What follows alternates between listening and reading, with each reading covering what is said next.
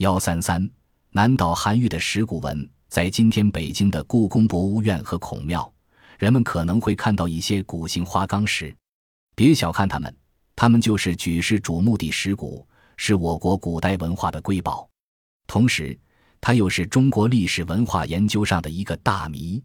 千百年来，无数人一直在对它们进行研究。这些研究工作已经形成了一门涉及考古学、文字学、历史学等多学科的专门科学——石鼓学。唐代的著名学者韩愈，现代的吉文，是知识之大成的郭沫若，都曾对石鼓的研究投入很深。韩愈像直到今天，还没有人能确切的回答这些石鼓到底是什么东西，它们的最初作用是什么，它们到底产生于什么时代？石鼓是当之无愧的千古之谜。这些石鼓是唐朝初期在今天的陕西省境内的丰翔地区发现的，因为它们造型独特，而且上面还都刻有古老的刻石文字，所以从它们被发现之日起就吸引了当时的文人墨客。才高未显的韩愈还专门为此做了传世佳作《石鼓歌》一诗。这些石鼓共有十面，每一面上都有刻石文字。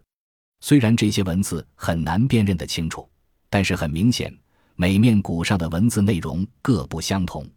清代以前，只有文人学者看中它们，所以它们虽然几经战乱，多次迁移，但是每次都仍放在所在地孔庙内。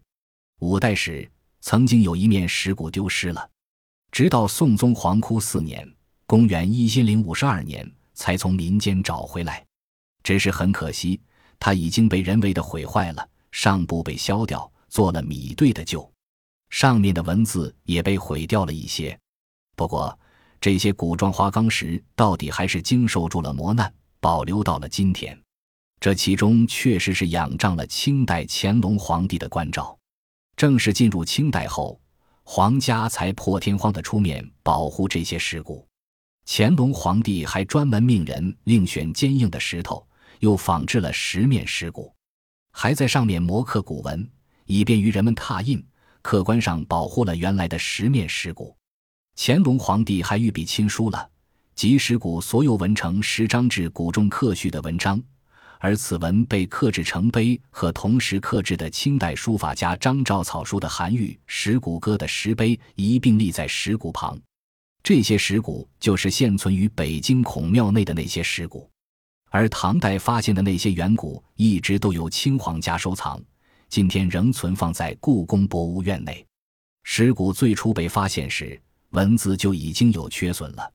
宋代的欧阳修只见到了四百八十五个字，在他稍后的赵尧清则只能看到四百一十七个字，而元代的记录中只有三百五十六个字，到了乾隆年间就只能看到三百一十个字了。随着时间的推移，文字剥落的十分厉害，所以早期的拓本对石鼓文字研究的意义重大，十分珍贵。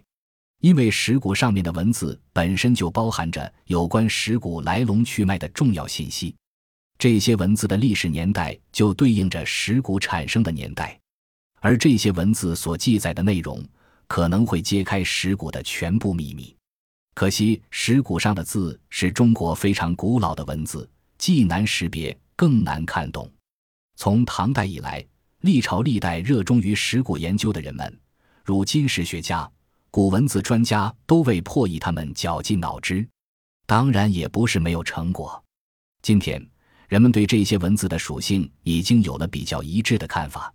大家都认为，这些文字是秦始皇统一文字之前的一种大篆，考古学上称之为史咒文。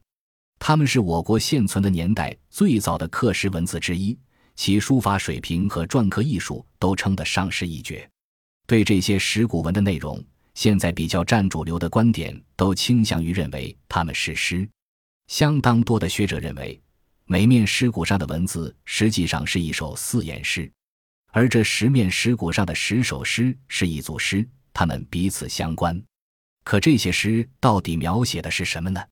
这贺诗的写作时间密切相关，而这些诗的写作时间又和石鼓制作的时间相关。如果了解了石鼓诗的内容，确定石鼓产生的年代也就不是难事了。只可惜，这些悬念互相牵制，形成了一个连环套，所以破解起来就困难了。研究石鼓文的专家们倒也不是无所建树，但是大家各自考证的结论，往往因为没有史料记载和其他实在可信的证据为依托，所以显得十分薄弱，难以使人信服。现在学者们比较一致的看法认为，这些石鼓是前秦时制作的，但是他们究竟属于哪代君王执政时的作品，又确定不下来了。而能破译石鼓文的人也不是没有，有人甚至已经破译了全文，但也毕竟是一家之说。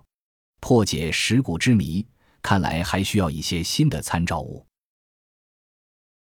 本集播放完毕，感谢您的收听。喜欢请订阅加关注，主页有更多精彩内容。